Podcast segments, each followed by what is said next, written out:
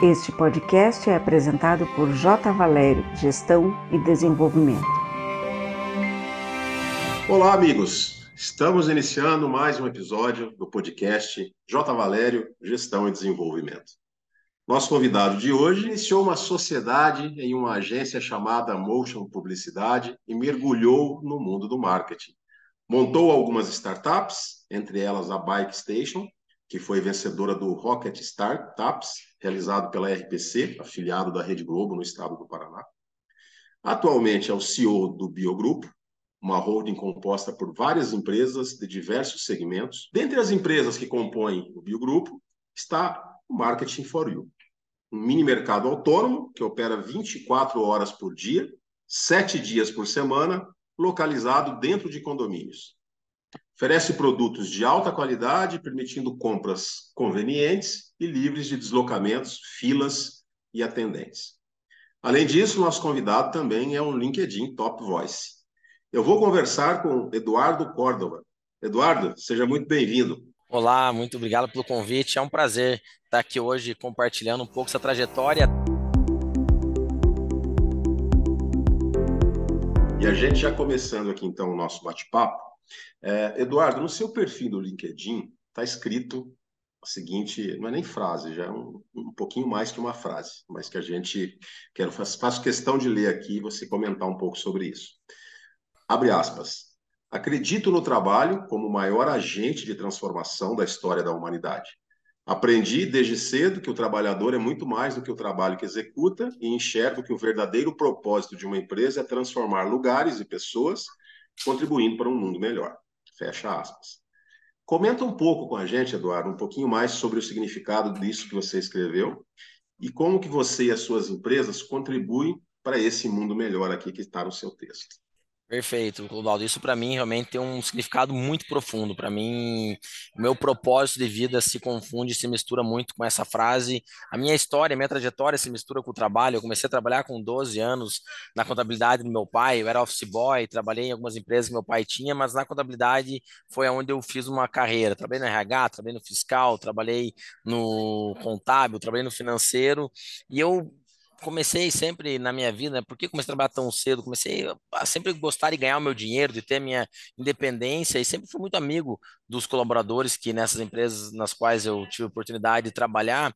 E eu sempre comecei a, a falar para o meu time, já isso há 15 anos atrás, na primeira empresa que eu comecei a empreender, são 16 anos, foi um posto de combustível, que o quanto o trabalho é importante para a sociedade e para o trabalhador e para a pessoa. Que através das oito horas nossas de trabalho, a gente garante, provém né, recursos para a gente as outras 16 horas ter qualidade de vida. Então, as 8 horas é a forma como a gente consegue contribuir para a sociedade e é remunerado por isso. Eu falo que o trabalho é a maior agente de transformação da história da humanidade, porque tudo que a gente usa hoje, esse computador que estamos usando, essa câmera, a energia, a água que a gente consome, ela chega até nós através do trabalho. O carro que a gente dirige é fruto do trabalho de centenas de milhares de pessoas, que é o combustível, que é a transportadora. Então, toda essa cadeia produtiva faz com que, através do trabalho, todo mundo encontre o seu papel na sociedade e possa contribuir, impactar positivamente com a vida do outro. Porque se não for um impacto positivo, você não contrata mais, né? Mais. O cliente, simplesmente, se ele não estiver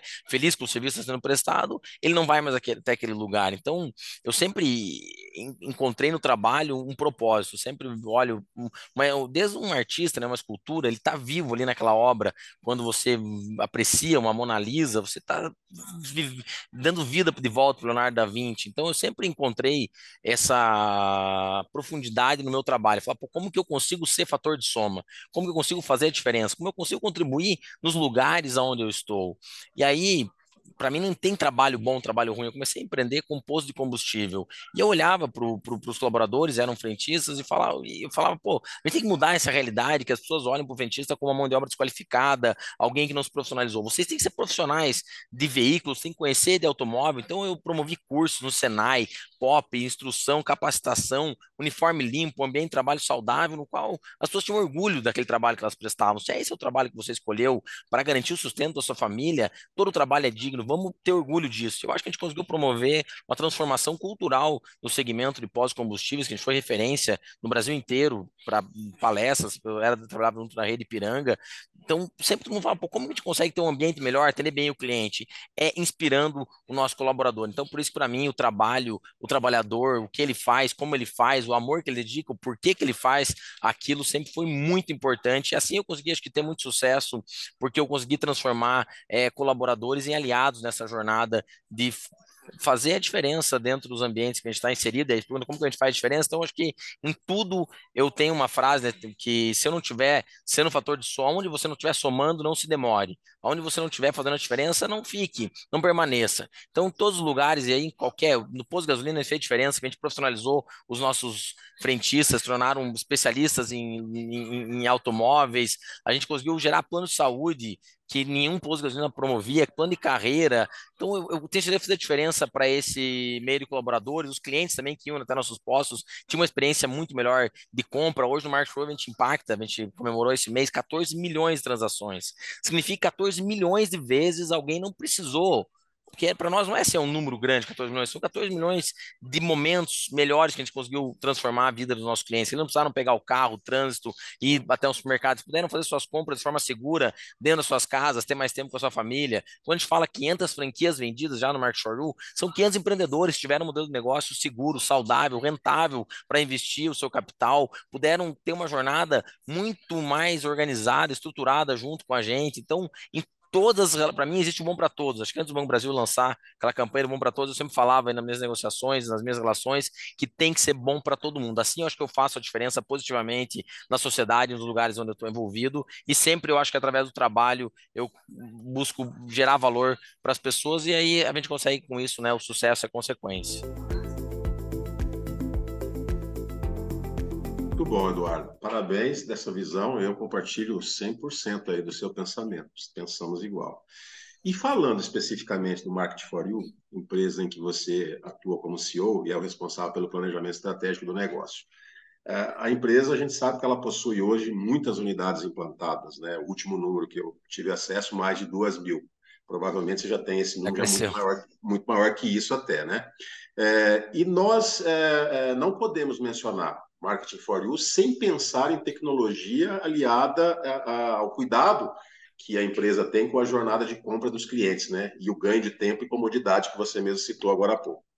Fala para a gente um pouquinho sobre essa ideia, como que ela surgiu, quais foram os, o, principalmente quais foram os principais desafios que vocês encontraram para poder tirar esse negócio do papel, da cabeça e implantar, e quais são, se você já puder compartilhar claro. conosco também, os planos aí para o futuro aí para a evolução desse negócio. Então, falando primeiro de como surgiu, né? E eu já dou uma grande dica para qualquer empreendedor ou quem sonha em criar um negócio. Ele surgiu, e eu já montei, eu, eu falo isso não porque eu sou bom nisso, porque eu errei muito nisso. Eu já fundei 40 CNPJs nesses últimos 16 anos. Afundei a maioria deles. Ah, então você é bom. Não, eu fechei, hoje tem nove que são empresas que deram certo. 31 não deram certo, não atingiram o seu, meu objetivo, então ou eu fechei ou eu vendi a empresa. E aí o que eu aprendi nessas 40 CNPJs que teve muito presente no Mark Shore é que um negócio de sucesso ele depende de resolver um problema real, de clientes reais, um problema significativo para uma grande parcela de pessoas, não sendo muito nichado. Nasceu assim a ideia do Marchu. Nós tínhamos, como citou no começo, a Bike Station, que era uma startup de vending machine para ciclistas, e grande parte das vendas sempre eram de produtos alimentares, né? Era chocolate, era suco, era Gatorade, era um refrigerante. A gente começou a perceber, pô, mas a gente nasceu o propósito de levar soluções para ciclistas e o que vende é isso. Então, vamos testar uma outra solução vendendo esses produtos. A gente criou a NutriStation, que era uma vending machine mais com produtos alimentícios. E aí, muitos condomínios, empresas, pediram uma bike, uma, uma era bike station, de vez ela entregou a NutriStation, e a gente começou a ver que, pô, a gente está no ambiente controlado, a gente está vendendo aqui através de uma vending machine, o investimento na vending machine aumentou demais. E aí, acho que todo empreendedor de sucesso tem muita coragem. A gente teve a coragem, eu falei, cara, vamos tirar a vending machine e vamos deixar só os produtos e o cliente faz o pagamento por app, pelo aplicativo dele, vamos colocar um totem de pagamento. E quando a gente fez isso, a venda aumentou sete vezes. Eu falei, opa, peraí, se no Brasil existem mais de 100 mil vending machines, ela fatura em média de 2.300 reais, elas custam 30 mil reais. A gente tem um negócio que faturou sete vezes mais, com metade do investimento, aí tem uma oportunidade muito grande. E ali a gente, isso era antes da pandemia, resolveu crescer muito também, que eu acho que tem uma boa oportunidade, tem que expandir. E aí veio a pandemia, e quando veio a pandemia, então a história se tornou uma proporção muito maior. Era o Brasil inteiro querendo, e aí sim nasceu o modelo de franquias. Você vê cada solução que a gente criou no Market for You não foi só em cima de uma ideia, de uma visão grandiosa, foi em cima de uma dor real de uma demanda que já existia. Então aí surgiu demanda de empreendedores do Brasil inteiro querendo investir nesse modelo de negócio. Aí a gente lançou a franquia. A gente não criou a franquia para depois vender. Primeiro, a gente recebeu a demanda e falou: não, então vamos lançar uma franquia do Market for You. E aí, respondendo a pergunta, o que eu acho também que a gente foi muito bom, e eu dou uma dica para qualquer empreendedor, foi em conhecer o nosso ecossistema. Hoje é uma palavra muito forte, mas ela tem uma profundidade muito grande. Entender qual que é o nosso ecossistema do Market for You. Então, for You conseguir atender hoje esses 800 mil clientes, a gente precisa de um franqueado que está investindo no modelo de negócio, está levando a solução para a sua cidade. Então a gente precisa ser especialista em entender o que, que esse franqueado quer, como ele pensa, como selecionar um bom franqueado. Para o franqueado poder instalar uma loja, ele precisa de um síndico. O síndico tem que também assinar a solução ou um RH. Então a gente tem que ser especialista em síndico. Para isso acontecer, então, para vender depois da loja instalada, para o sucesso de fato se tornar real, precisa do consumidor ir lá e comprar o produto. Mas tem que conhecer muito do consumidor. E para ter bom produto lá, a gente precisa conhecer muito da indústria, o que a indústria quer levar o seu produto. E para atender todo mundo, a gente precisa do nosso colaborador, que é um stakeholder que tem que estar muito feliz também na empresa. E não podemos deixar de pensar na empresa. A empresa tem que ser sustentável, tem que ser saudável. Hoje criaram essa loucura, né, que startup tem que dar lucro. Mas para nós isso sempre foi algo muito real. A gente precisa ter uma empresa sustentável, precisa pagar o aluguel em dia, precisa dar plano de carreira, precisa dar incentivo, remunerar bem os nossos colaboradores. Então, não é pecado ter lucro. Não é pecado ter lucro, você não pode. Acho que o único pecado da empresa é não dar lucro, porque dela. Se não, a gente fala que essa corrente é tão forte quanto ela mais fraco. Se a empresa não estiver tendo lucro, ela fechar, o franqueado deixa de ser atendido, o consumidor deixa de ter experiência, o síndico, o colaborador de ter emprego. Se o síndico não estiver satisfeito, ele não existe. Então, essa corrente é tão forte quanto ela mais fraca. Existe muito empreendedor que só olha para o seu, ah, não, vou, ou só olha para o cliente, ah, não, é customer centric, é tudo em prol do cliente. Só que se o franqueado não estiver ganhando dinheiro, se o síndico não estiver satisfeito, se a indústria não tiver também um canal de venda, se o colaborador, se a empresa for atendida, não existe negócio sustentável. Então, esse ciclo virtuoso, quando você olha para cada elo dessa corrente e consegue gerar valor, ser fator de soma para ele, cresce de maneira estruturada. Então, hoje a gente é a melhor solução para a indústria, a gente consegue gerar dados, informação para a indústria extremamente relevante para ela poder desenvolver os seus produtos, ela consegue faturar mais por causa que ela investe no Market for You. A gente consegue gerar oportunidade, senso de pertencimento para o nosso franqueado, porque ele tem um modelo de negócio rentável para investir, a gente consegue gerar comodidade para o nosso síndico, porque ele também não quer se incomodar, a gente consegue gerar, então, diferencial para o nosso consumidor, ele tem um preço, porque assim, isso nessa corrente, existem também conflitos, que o cliente quer pagar barato, o franqueado quer uma margem mais alta, a indústria quer vender mais caro. Como que a gente consegue administrar? E esse é o papel do Market for You, é organizar, orquestrar de forma realmente muito precisa esse ecossistema para que todo mundo gere o máximo de valor e consiga também está satisfeito com a solução que ele recebe. Então, essa é uma forma que a gente criou esse ecossistema do Market for You, e aí eu falo para qualquer empresa, ela tem o seu ecossistema, ela tem os seus fornecedores, ela tem os seus colaboradores, ela tem os seus clientes, ela tem os seus pontos de venda, e ela precisa entender, ser especialista, entender mais do que ninguém de cada uma dessas entidades, desses stakeholders, para poder fazer com que eles ajudem ela a crescer. E aí, quando se fala em ecossistema, é como eu consigo vender mais, já tem meu cliente, a gente pensa muito isso no Market for You. Que mais de produtos e soluções esse cliente está disposto a contratar ou comprar junto com o Market for You? Então, vamos atender, porque a gente já tem essa solução. Então, quando a gente vai criando essas camadas, a gente vai conseguindo gerar cada vez mais valor para o nosso franqueado, para a indústria, e aí todo esse ciclo virtuoso ele vai se fortalecendo. Então, ela nasceu, como você me perguntou,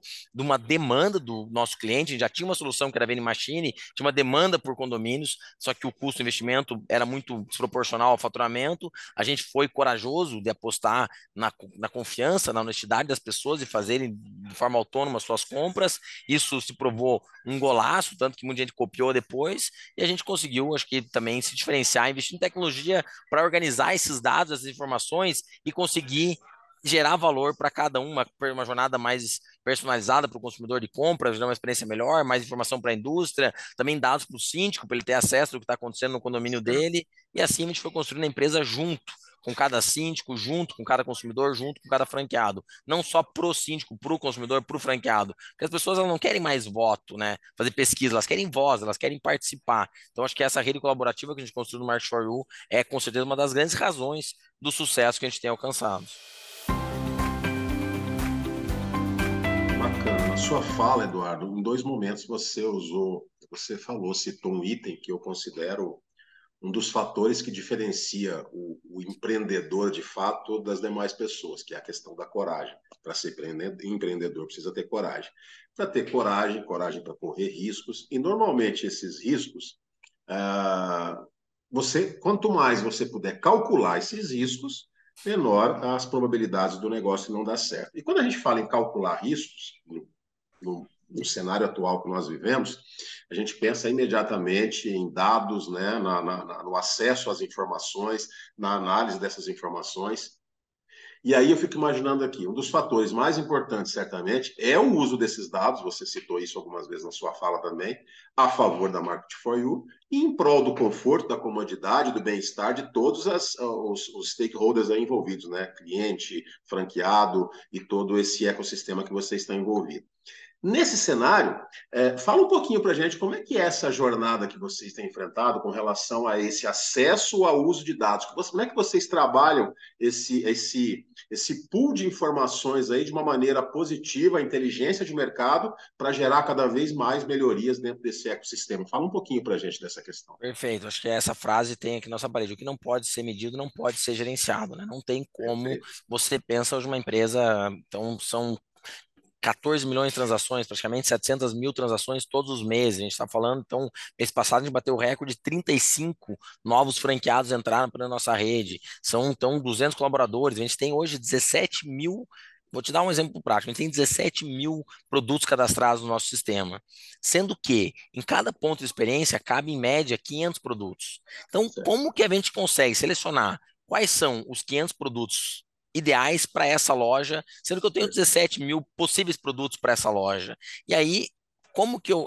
Esse, essa, muita gente, eu acho que também um, um, grande erro que eu tinha no passado e vejo muitos empreendedores é o feeling. Ah, não, eu vou no feeling, eu acho que aqui vai cinco coca, aqui vai vender bem isso, aqui vai vender bem aquilo.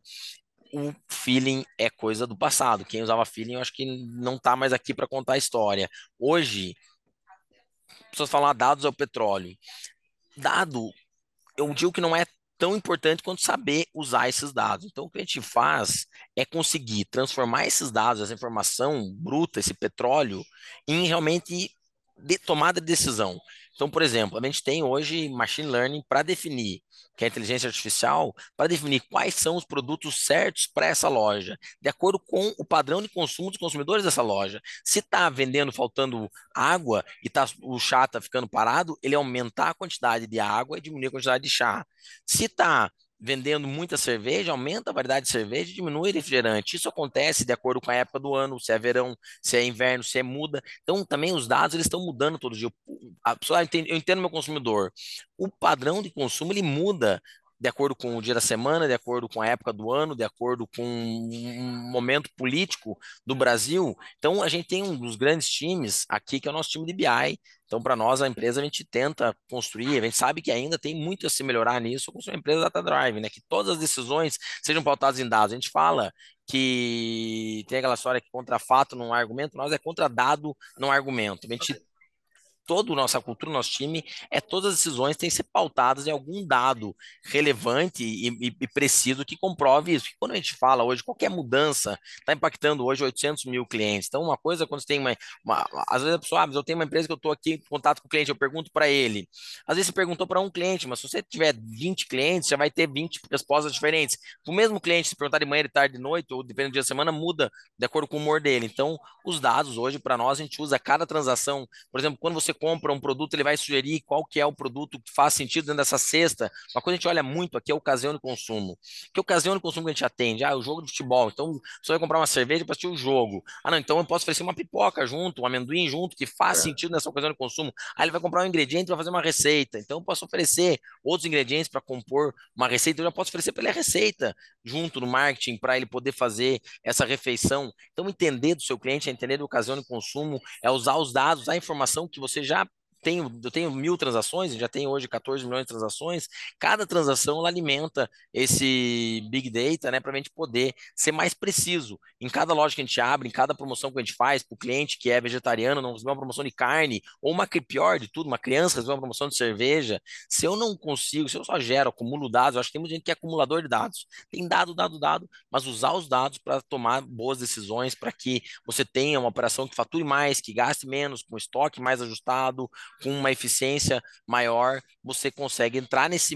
Não é estar à frente. Assim você está hoje equiparado com empresas que têm um bom desempenho no mercado. Bacana. E, e falando um pouquinho dessa sua trajetória, Eduardo, você ainda é muito jovem, mas já tem aí, dá para ver que já tem uma experiência já robusta. Haja visto aí você a sua fala, né? São mais de 40 CNPJ já é, formados.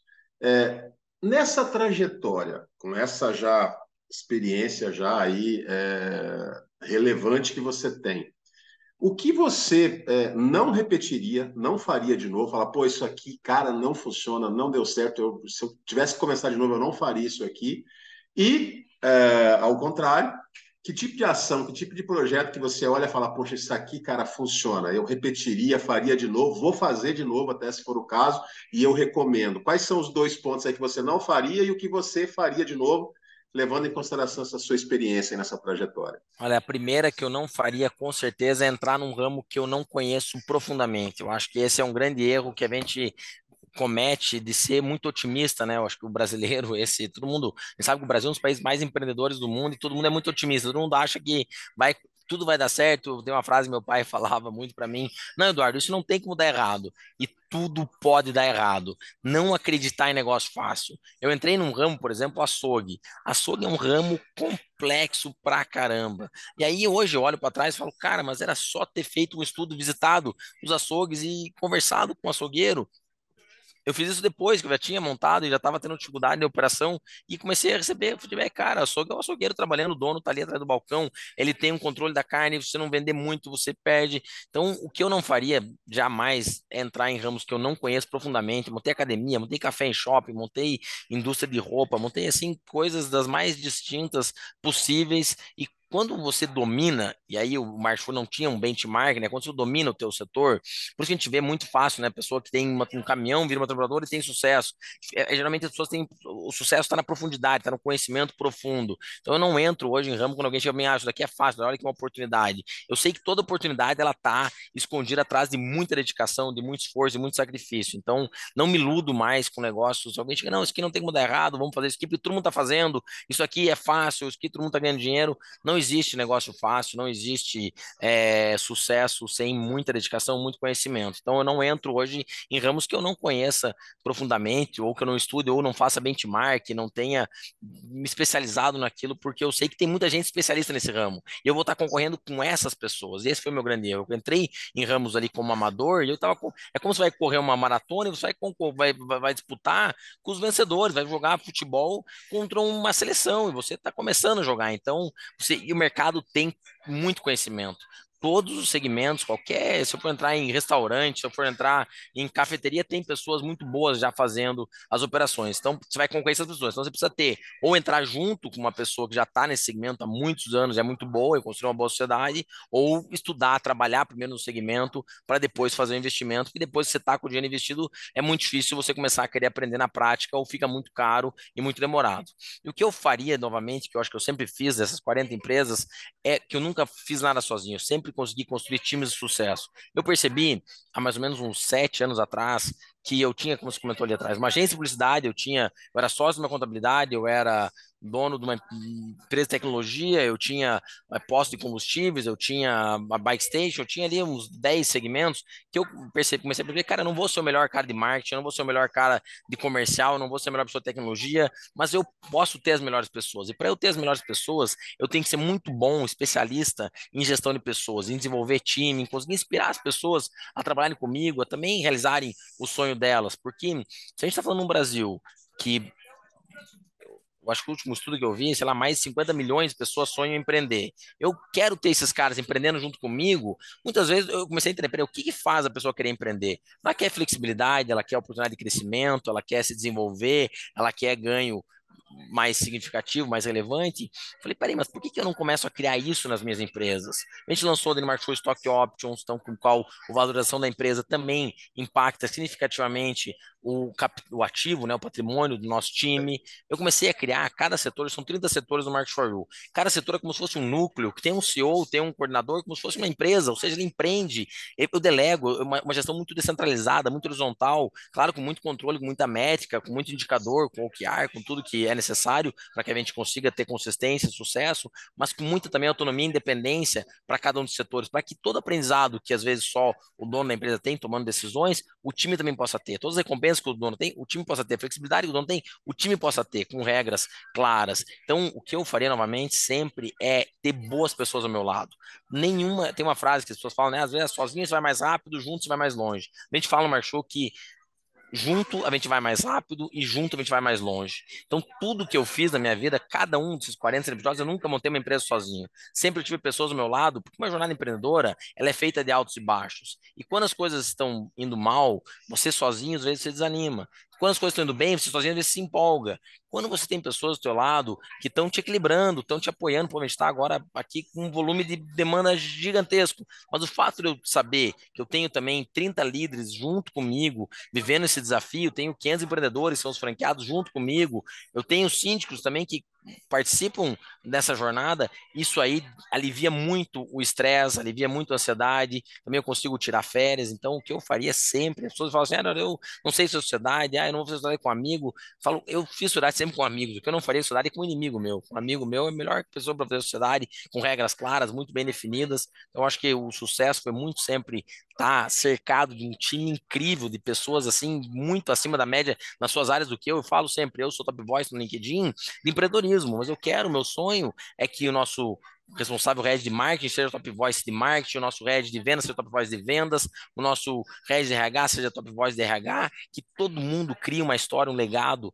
que contribua, que faça a sua história, né? Então a gente fala que o trabalho é uma transformação que eles consigam também, quando você está impactando o posicionamento das pessoas, você está sendo transformado. Que o nosso time seja top voice, referência em CS de, de, de, franquias, que o nosso franqueado seja referência em operações. Assim, eu acho que a gente construiu uma história de sucesso, reunindo pessoas que sonham o mesmo sonho, porque a gente fala que tudo que aconteceu lá fora aconteceu muito antes aqui dentro. Em cada uma das empresas, a gente tinha esse sonho de fazer algo relevante, algo significativo, algo grande. Então, eu falo que o marketing foi um mosaico, né? Que é toda essa história de erros e acertos que foi me também tornando um empreendedor mais preparado para hoje estar à frente de uma empresa que cresce nos números que a gente cresce, a gente tem que crescer junto com a empresa, eu como líder, então cresce o time, e aí o, esse acho que é o, é o contraponto com o erro, né? O erro é quando você subestima o desafio, você acha que você sabe tudo, você tá às vezes ali a arrogância precede a queda, né? Quando você acha, não, eu já sei, aí de fato você vai ter uma, uma, uma surpresa pela frente. Então, acho que são essas, é,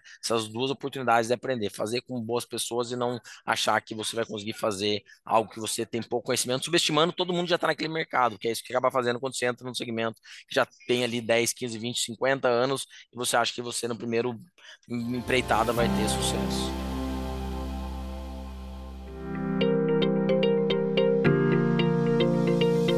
Você conhece o PAEX, Parceiros para Excelência? Um programa para empresas familiares de médio porte que buscam um modelo robusto de gestão com a formação de executivos e equipes de alta performance, elevando os resultados de curto, médio e longo prazo. O PAEX foi desenvolvido para ajudar a potencializar e conquistar a longevidade para esses negócios.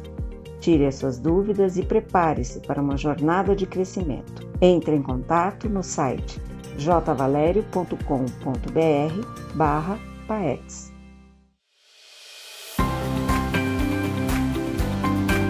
É, vamos falar de um tema aqui que você já nas suas falas aí, nas respostas anteriores, em algum momento você deu uma pincelada, mas vamos falar agora diretamente disso. Vamos falar um pouquinho de cultura organizacional. principalmente cultura organizacional dentro de startup. É, nós sabemos que a cultura organizacional ela, ela não é algo homogêneo, né? ela é, é, formada por diversos elementos que a compõem, e aí é, você tem uma, uma formação abstrata e de extrema, mas de extrema importância, não dá para deixar de dizer isso, porque isso impacta diretamente na longevidade, no desenvolvimento, na inovação de uma empresa. A cultura de uma startup, normalmente, ela é um pouquinho diferente dos modelos de empresas tradicionais, porque principalmente ela tem uma natureza ali, uma composição mais jovem, né, mais ousada. Normalmente, não é uma regra, mas é a grande maioria. É, o que, que você pode compartilhar com a gente, com os nossos ouvintes, falando um pouquinho sobre essa questão da cultura organizacional, como é que você enxerga isso e como é que isso funciona dentro das empresas hoje do grupo de vocês? Perfeito. Eu acho que algumas coisas sobre cultura primeiro. Eu acho que a cultura, para mim, se falasse para mim, Eduardo, descritivo da tua função, você como CEO, qual que é a tua responsabilidade hoje no Market for You? A primeira delas é cultura. Eu sou o responsável, eu sou assim o guardião da nossa cultura. Eu jamais posso negligenciar isso ou terceirizar isso, achar não, RH tem que fazer isso, alguém tem que vir aqui ou contratar uma consultoria, que eu já vi algumas startups, eu, eu acabo dando algumas, eu tava, quando eu tava na, a gente foi investido pela Bike Station, pela Oxigênio e pela Plug and Play, então a gente passou um programa de aceleração de seis meses lá com outras startups, e aí tinha lá que um momento você falava, o que, que você poderia agregar para aquela comunidade, e eu sempre falava, cara, eu posso agregar com cultura, com gestão de pessoas, e aí eu, então, tive muita essa troca e, e eu percebi essa, essa distância do que a gente cria, do que às vezes outras startups acabam fazendo, não por má vontade, mas por falta de conhecimento. Então, primeira coisa é que o líder é o guardião da cultura. Não adianta terceirizar isso, você é o responsável. Segundo, que uma frase que a gente usa aqui, que é de um, de um escritor famoso, que ela fala o seguinte: as tuas atitudes gritam tão alto que eu não consigo escutar as suas palavras. Então, isso representa cultura. Cultura é atitude. A gente vê muita gente falando, não, porque aqui na empresa é todo mundo, é todo mundo, mas somente o líder, o CEO, o presidente toma decisão. E quando alguém toma decisão, ele critica, ele xinga, ele cutuca. Então, primeiro, é, o líder é o responsável, então isso cascateando, né? primeiro é o CEO, depois é o C-Level, depois os coordenadores, para que isso chegue a todo time depois isso transcenda aos consumidores. Isso é cultura, não é o que está escrito, são as atitudes que a gente tem. E startup, você falou, e nós vivemos essa cultura que é muita mudança, porque assim, só para também entender o porquê que startup muda muito mais rápido que uma empresa tradicional. Por exemplo, a gente tem aqui alguns colaboradores que vieram da Volvo.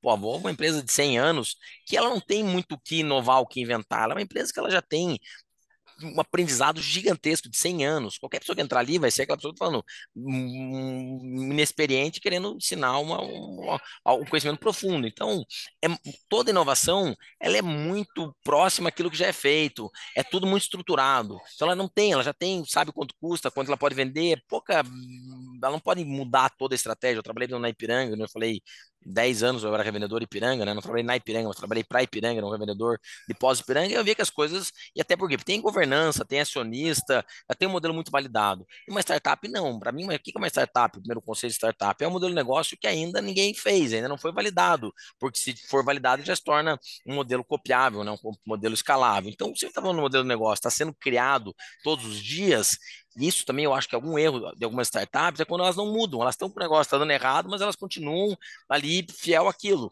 Uma empresa uma Volvo continuar, um McDonald's, tudo bem, ele já tem um negócio muito estruturado, mas startup ela tem que ter a capacidade de revirar, mudar totalmente a estratégia de acordo com a teoria das exceções, onde tem gargalo, eu preciso mudar para cá. Então, uma startup ela tem uma cultura jovem, não pessoas jovens, ela tem uma cultura jovem. A gente tem hoje aqui colaborador com 70 anos de idade, 71 anos de idade. Essa também foi outra coisa que eu aprendi muito na minha vida, que antigamente eu contratava e fazia parcerias com pessoas iguais a mim, quem pensa igual eu. E eu percebi há uns 5 anos atrás, num um estudo que eu li do Vale do Silício, que eles estavam pegando lá indiano, americano, é, brasileiro e falavam, sabe o que eles têm em comum? Nada. Por isso que eles constroem soluções é, exponenciais, porque eles pensam diferente. Eu falei, cara, e eu tenho todo mundo aqui muito próximo a mim. Então eu comecei a contratar muito negro, deficiente, pessoas mais velhas, mulher, contratar pessoas que são e, é, orientação política diferente, orientação sexual diferente. Comecei a ver, cara, quanto eu tenho para aprender com essas pessoas, jeitos diferentes, olhar para os mesmos problemas com soluções novas.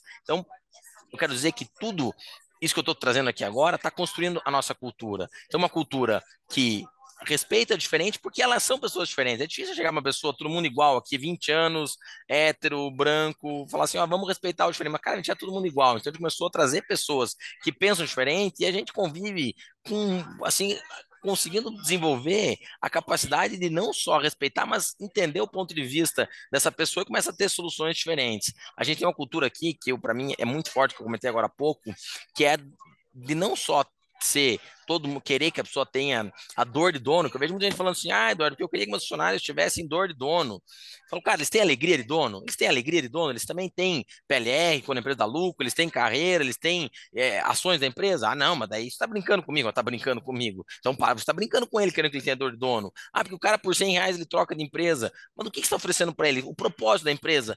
Ele sabe por que, que ele está fazendo? Qual que é o bem que isso causa na sociedade? Não, mas porque eu quero que eles estão contratando ele para abastecer carro. Não, eu estou contratando ele para. Eu falo, no, no, eu tenho ainda, sou ainda CEO de um posto de combustível, eu falo pro nosso time, cara, as pessoas estão vindo aqui, elas estão indo trabalhar, elas estão indo, nasceu o filho delas na maternidade, elas estão indo encontrar um amigo, a gente está sendo parte que viabiliza esses encontros. Então a gente precisa conseguir impactar positivamente, para que se ele está estressado, ele saia daqui mais feliz, através de um sorriso, de um brinde, de um, de um abraço, sei lá, de qualquer coisa que a gente possa fazer que melhore a experiência dele, que para ninguém gosta de abastecer, todo mundo queria que o combustível durasse para sempre, mas já que ele tem que abastecer, vamos minimizar esse desgaste. E aí, quando você coloca propósito para as pessoas, elas entenderem o bem que o que elas estão fazendo causa para as outras pessoas e para a sociedade, quando você dá espaço para as pessoas também terem autonomia, tomarem decisões, aprenderem, quando você dá carreiras, dá um plano de carreira estruturado, quando você dá benefícios, isso tudo faz com que o clima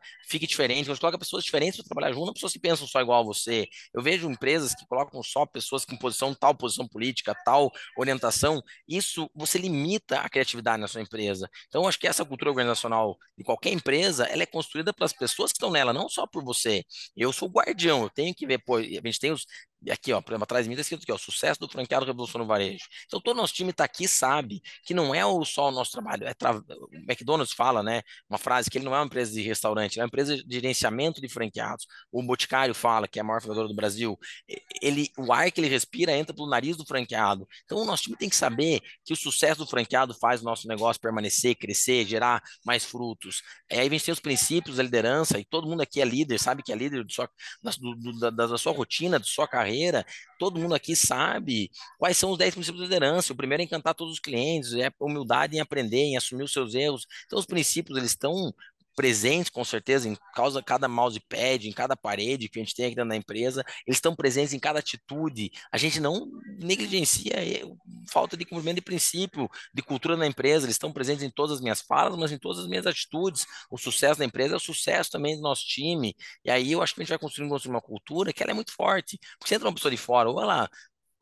se adapta, fortalece, acredita nisso daí, ou ela acaba sendo expelida. Ela fala, pô, não é para mim, porque não tem cultura certa, cultura errada. Toda empresa tem uma cultura, independente de estar tá escrito na parede ou não. Mas muita gente tem uma cultura diferente daquela que é pregada. A gente fala assim, ah, não, aqui é na empresa todo mundo é igual, mas no final da conta ele tem uma vaga diferente do carro, ele tem uma, uma mesa diferente, uma cadeira diferente, ele tem um, um refeitório diferente para um diretor para cima. Então isso eu acho que denigre contra a cultura e acaba que não seja homogênea. A gente consegue ter uma cultura porque ela é muito sincera, ela é muito transparente. E aí ela é vivida, ela é naturalmente reforçada todos os dias por cada um dos nossos colaboradores. Muito bom, Eduardo. Muito bom. Gostando muito do nosso bate-papo. Estamos caminhando aqui para o fechamento desse bate-papo, para a gente encerrar, mas a gente não quer encerrar antes de pedir a você que deixe uma mensagem, um conselho, uma recomendação, uma dica, enfim, aquilo que você achar que é relevante, que você gostaria de deixar é, como mensagem final aqui no nosso bate-papo para quem está nos ouvindo, o que, que você gostaria de deixar para essas pessoas? O que, que você gostaria de dizer para essas pessoas? Uma coisa que eu acho fundamental para o sucesso, o mindset vencedor de qualquer empreendedor e de qualquer pessoa, de qualquer profissional, de qualquer ser humano, que eu tento ensinar muito minhas filhas, e eu tenho três filhos e eu, e eu assim, para mim é, é, é, algo que vai te ajudar a ter sucesso, é ter claro quais são os seus objetivos, é saber aonde você quer chegar e ser muito grato pelo que você já alcançou.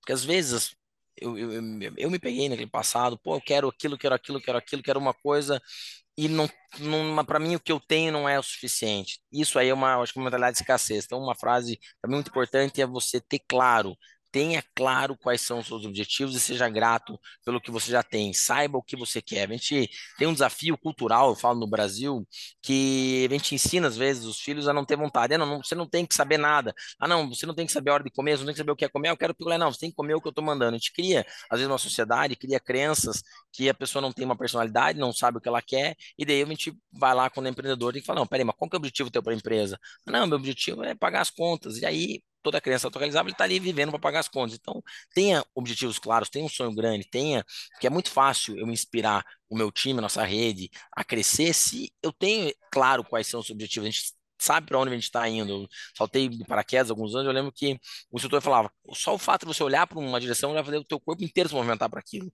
E assim eu acredito que é a vida. Então, ter claro quais são os seus objetivos. Não espere alguém chegar e falar, ah, faça isso, faça aquilo. O empreendedor tem que tomar decisões, mas como profissional também tem que tomar decisões, o que, que você quer para sua carreira. Então, tenha claro quais são os objetivos. Se o pessoal fala aqui, um dia um diretor nosso chegou bem e falou, em 2020, né, a gente estava chegando a 500 lojas.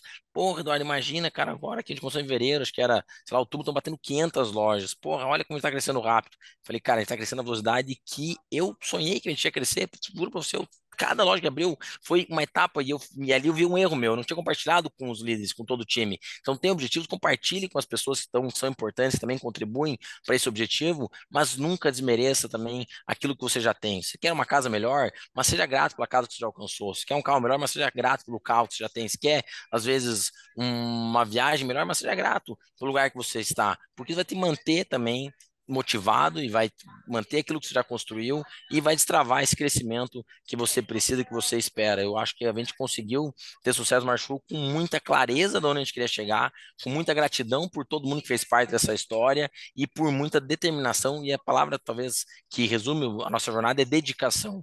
Uma dedicação assim absurda de um time incrível que todos os dias não se cansa em fazer o seu melhor. A gente fala aqui muito que obrigação é linha de partida, não linha de chegada. O nosso colaborador não é assim, ah, eu ah, fazendo uma obrigação. Obrigação é linha de partida, eu parto minha obrigação, mas a linha de chegada é excelência, é o fazer o meu melhor. Eu não tenho ninguém aqui que está disposto a viver uma vida medíocre, uma vida mediana, que para si não faz diferença o, o, sucesso. Então, acho que reúna pessoas que pensam igual a você, tem objetivos claros, seja grato por cada etapa que você alcança e vá comemorando, sendo feliz em cada também superação que você vive, porque com certeza empreender é uma jornada de muita superação. Muito bom, Eduardo. Eu conversei com Eduardo Córdova, CEO da Market for You e LinkedIn Top Voice. Eduardo, muito obrigado. Nós desejamos mais sucesso ainda para você, para a Market for You, para todas as empresas do grupo, do que vocês já estão alcançando até aqui. Obrigado.